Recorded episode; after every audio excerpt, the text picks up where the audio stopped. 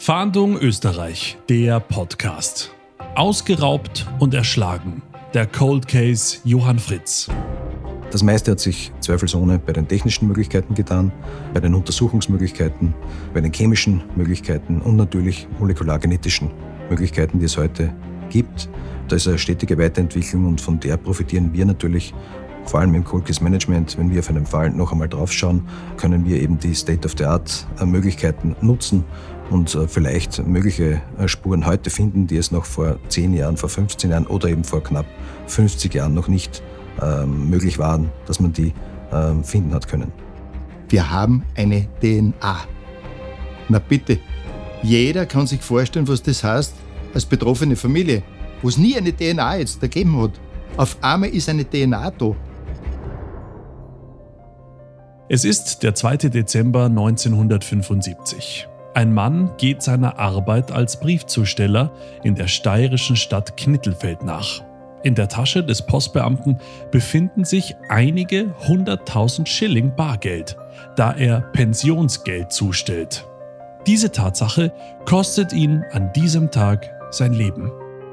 Haben Sie am 2. Dezember 1975 in der Nähe des Gymnasiums in Knittelfeld auffällige Personen beobachtet oder wissen Sie etwas zu dieser Tat? Dann melden Sie sich rund um die Uhr unter der Telefonnummer 059 133 133 oder unter der E-Mail-Adresse fahndung-österreich.bmi.gv.at.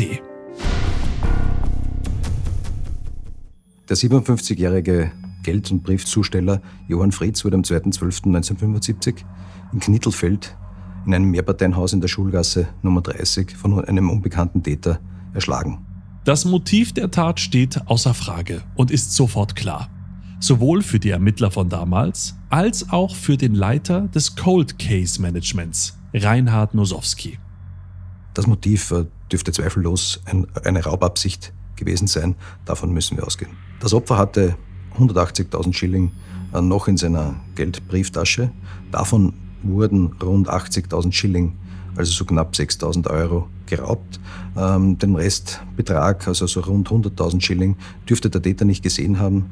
Äh, das hat der Briefzusteller unter Aktenteile sozusagen in seiner Tasche noch versteckt gehabt. Überfälle auf Postbeamte kommen zu dieser Zeit immer wieder vor. Schließlich ist es allseits bekannt, dass die Zusteller einiges an Bargeld mit sich tragen. Angst hatte das Opfer trotzdem nie, wie sich sein Sohn erinnert. Der Vater war ein 1,55 Meter hoher Postbeamter, der was mit dem Radl gefahren ist. Und der hat gesagt, ich gehe in drei Jahre in Pension. Was soll mir noch passieren? Mich lieben alle. Kunden, was er hat, Seriaun hat er gekannt wie kein einziger und jeder hat immer Servus Hansel gesagt. Und wenn er mit dem Geld gekommen ist, natürlich da der Schnapsel kriegt oder da vielleicht ein Bier. Und er hat das Geld pünktlichst ausbezahlt, die Pensionen, das war damals so üblich. Und er war überall beliebt und hat nirgends Feinde gehabt. Er hat sich gar nicht vorstellen können, dass ihm irgendjemand wehtun könnte. Und durch das war seine Sicherheit im Kopf drinnen. Und das hat ihm die Sicherheit gegeben, die drei Jahre und die Pension. Da sind sie mit den hunderttausende Schilling um und umgerannt in der Brieftaschen drinnen. Keine, kein Hund, kein Zweiter, keine Waffe, sowieso nicht. Also, die sind da mit einem Radl in tiefsten Chrom im Winter hineingefahren bei Finsternis und haben denen die Pensionisten das Geld ausbezahlt. Ne? Auch an diesem Tag fühlt sich der Postbeamte sicher und dreht seine Runde. Er ist vom Nachbarhaus gekommen, wo er eben auch schon äh, Pensionen ausgezahlt hat. Äh, das Opfer müsste gleich nach Betreten des Hauses noch im, im Stiegenaufgang attackiert worden sein äh, vom Täter, ähm, der dann später das vermeintlich bewusstlose Opfer dann in den Kellergang ein Stück reingezogen hat, um offensichtlich nicht gleich entdeckt werden zu können. Wenn man sich das Verletzungsmuster ansieht, also dass das, das Opfer eine Zertrümmerung des Schädeldaches aufwies und ansonsten keine Abwehrverletzungen vorhanden waren am Opfer an der Leiche, äh, dann kann man davon ausgehen, dass der Täter sofort und unmittelbar äh, den Kopf attackiert hat, äh, auf das Opfer eingeschlagen hat. Laut Aussagen der Gerichtsmedizin so vier, fünf massive Schläge äh, mit dem Gegenstand gegen den Schädel ausgeübt hat, äh, dann kann man davon ausgehen, dass es auch den Täter unmittelbar darum ging, äh, das Opfer zumindest auszuschalten, zumindest wehrlos zu machen, um eben den Raub dann verüben zu können. Tatwaffe wurde jedoch keine gefunden, daher können nur Vermutungen angestellt werden. Über die Tatwaffe wissen wir, dass der Chirurg damals, der die Erstversorgung gemacht hat beim Schwerstverletzten, von einem Gegenstand gesprochen hat, der zumindest eine Kante aufweisen muss. Äh, er hat einen, äh, als mögliche Tatwaffe einen Hammer genannt äh, oder eben einen Gegenstand mit einer Kante, auf jeden Fall einen harten Gegenstand. Später hat der Gerichtsmediziner festgestellt oder meint eben auch, bestätigt diese Aussage vom Chirurgen, von einem harten, kantigen Gegenstand, ähm, ja, schließt auch einen Hammer nicht aus und meint so in der Breite von 18 bis 20 Zentimeter sollte dieser Gegenstand gehabt haben. Wichtig hier zu beachten, dass es sich um das Jahr 1975 handelt. Die kriminaltechnischen Mittel sind also nicht auf dem Stand von heute, wie uns Universitätsprofessor Dr. Thomas Mühlbacher erläutert. In den 1970er äh, Jahren war der Stand der äh, Kriminalistik, der Gerichtsmedizin so, dass man sich auf Blutspuren äh, beschränken musste im Wesentlichen, die am Tatort aufgefunden worden sind. Man hat dadurch die Tat mehr oder weniger gut äh, rekonstruieren können. Und man konnte auch schon feststellen, ob es sich um Menschenblut handelt, äh, auch die Blutgruppe feststellen. Äh, aber es gab keine DNA-Untersuchungen. Nach österreichischem Recht verjähren Verbrechen nicht, die mit lebenslanger Freiheitsstrafe bedroht sind. Das ist auch der Mord. Äh, und äh, wir haben es hier mit einem Mord zu tun und solche Fälle werden von uns nicht ins Aktenlager abgegeben, sondern regelmäßig äh, auf die Möglichkeiten neuer Ermittlungsansätze geprüft. Wir halten also fest, in den 70ern kann noch keine DNA-Untersuchung durchgeführt werden. Im Laufe der Jahre wurden aber immer weitere Gegenstände aus diesem Fall auf Spuren untersucht. Wenn wir auf einen Fall noch einmal draufschauen, äh, können wir eben die State-of-the-Art-Möglichkeiten nutzen und äh, vielleicht mögliche äh, Spuren heute finden, die es noch vor 10 Jahren, vor 15 Jahren oder eben vor knapp 50 Jahren noch nicht ähm, möglich waren, dass man die ähm, finden hat können. Das Taschentuch ist damals am Tatort vorgefunden worden und sichergestellt worden. wir konnten das damals nicht zuordnen oder man konnte das damals nicht zuordnen, weil äh, es äh, noch keine DNA-Verfahren gegeben hat, äh, die, man, die man dort anwenden hätte können. Mittlerweile sind wir soweit und mittlerweile können wir als Träger dieser DNA eine unbekannte, derzeit noch unbekannte dritte Person männlichen Geschlechts festmachen. Und das ist ein Ermittlungsansatz, den wir jetzt abarbeiten. Genauso wie die Ermittler des Cold Case Managements lässt auch die Angehörigen dieser Mord nach den vielen Jahren noch immer nicht los. Das verschwindet nie. Das Ganze kommt immer wieder. Bei jedem Film, bei jeder Dokumentation, bei jeder Gelegenheit, wo irgendwo was passiert, was mit Mord oder mit Verletzung zu tun hat, man denkt sofort am Vater. Das war ja damals auch so.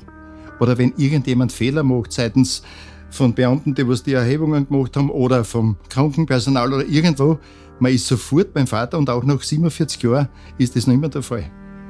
Zorn ist, glaube ich, der komplett der falsche Ausdruck. Man empfindet nicht einmal einen Hass. Man hat eine Abscheu gegen einen Menschen, der was einen anderen wehtan hat und der nicht den Mut hat, das zuzugeben wenn es dann ein Todesfall auch noch draus wird, dann ist er sowieso der feigste Mörder, was es gibt.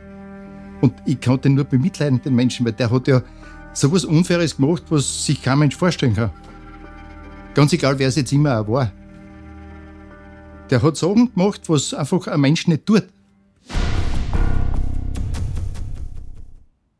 Dieser 2. Dezember hat sich in den Köpfen der Familie eingebrannt und die Erinnerungen werden wohl nie mehr verschwinden.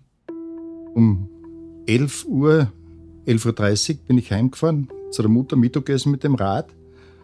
Und dann ist sie schon vor einer Schublade gekniet und hat geweint und hat nur gesagt, der Vati ist niedergeschlagen worden. Von der Gemeinde ist eine Frau gekommen und hat gesagt, Frau Fritz, ich muss Ihnen eine bittere Wahrheit sagen. In Hansi haben sie überfallen. Und Hansi habe ich zum Buben gesagt, das war der Hansi für mich. Mein Gott, habe ich gesagt, ist er zusammengeführt worden, weil er auf der Eisenbahn gearbeitet hat. Oder und hat sie gesagt, nein, der Hansel ist im, im Dienst überfallen worden. Und es steht nicht gut für ihn. Und um 23 Uhr ist dann die Polizei heimgekommen zu uns und hat ihm gesagt, dass der Vater verstorben ist aufgrund der schweren Verletzungen. Er ist nie mehr zu ihm gekommen und dann ist für uns natürlich die Welt zusammengebrochen. Da haben wir gewusst, jetzt, ja, jetzt ist der einzige Ernährer, der war Alleinverdiener. Ich war auf der Eisenbahn, meine Schwester hat auf der Schwesternschule in Leoben die Krankenschwesternausbildung gemacht. Meine Mutter war Hausfrau.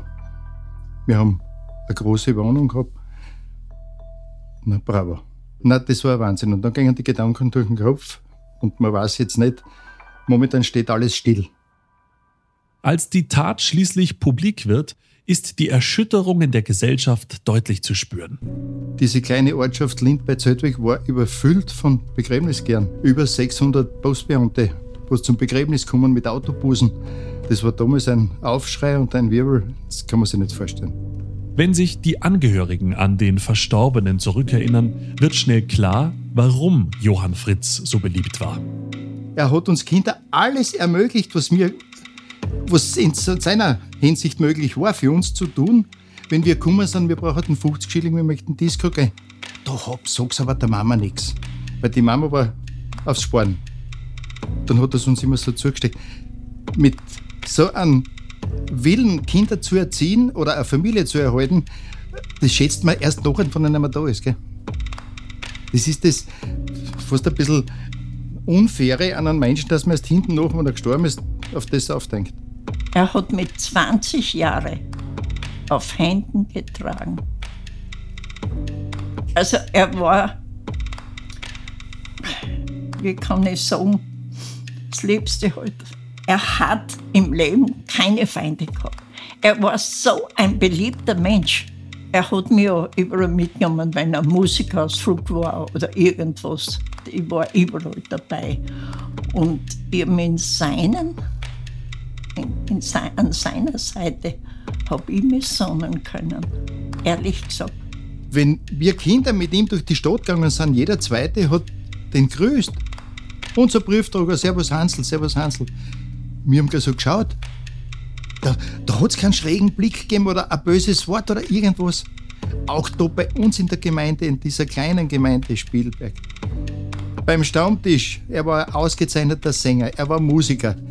Er hat Mundharmonika gespielt, bei jeder Geburtstagsfeier.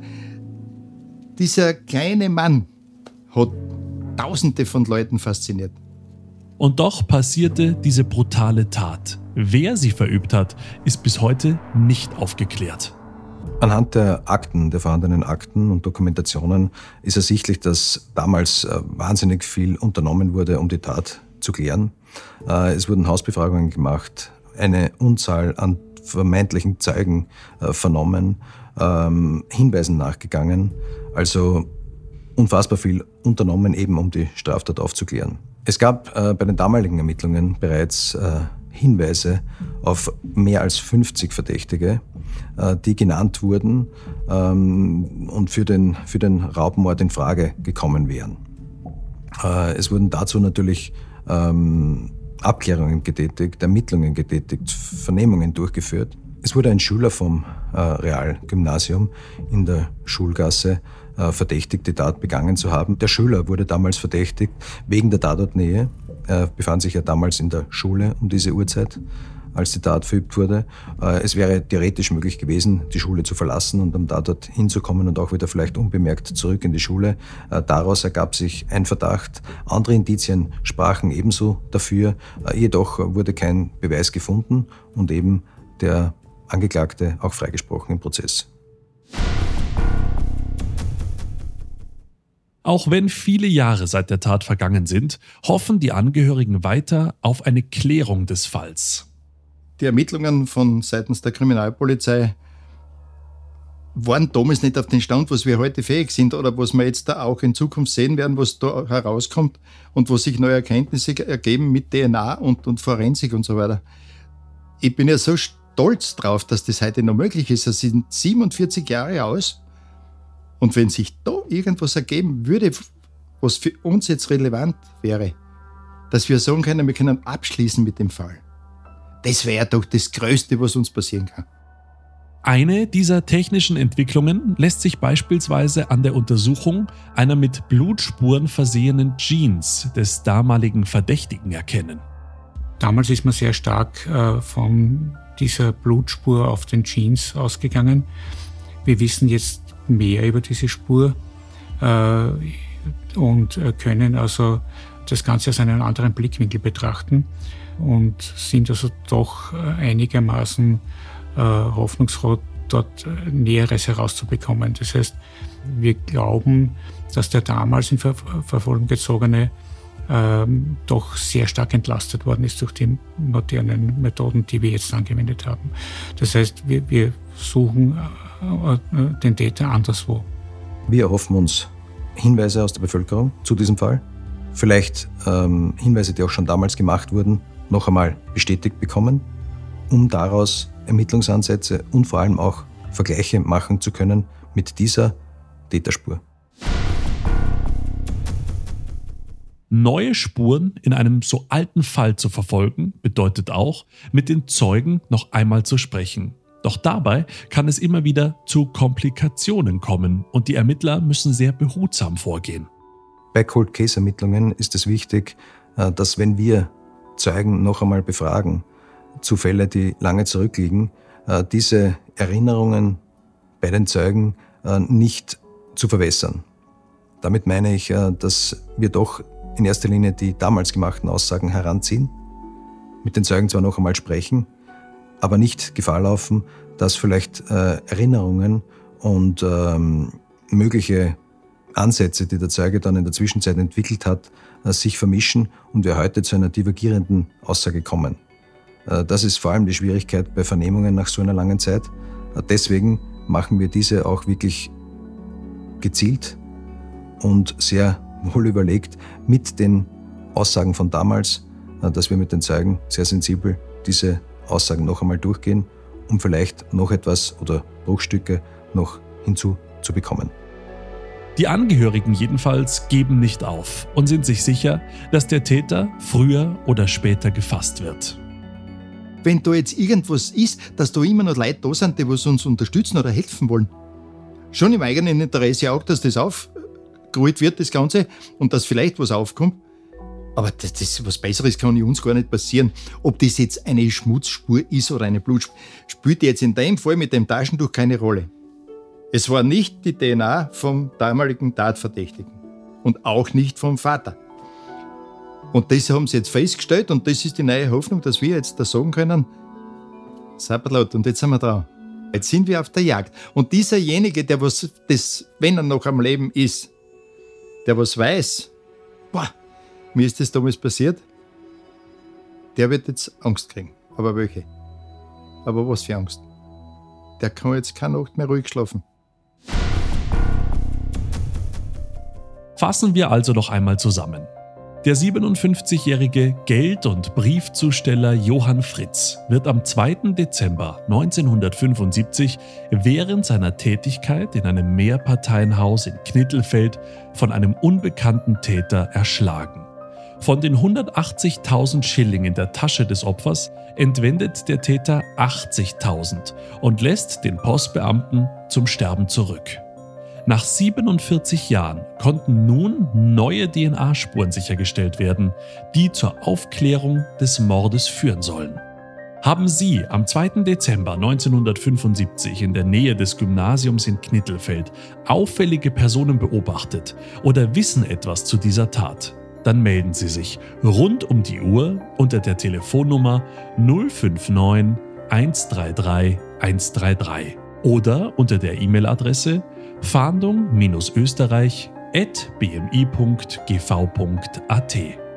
Mehr zum Fahndung Österreich Podcast finden Sie wie immer unter servustv.com/podcasts. sowie bei allen gängigen Podcast-Anbietern.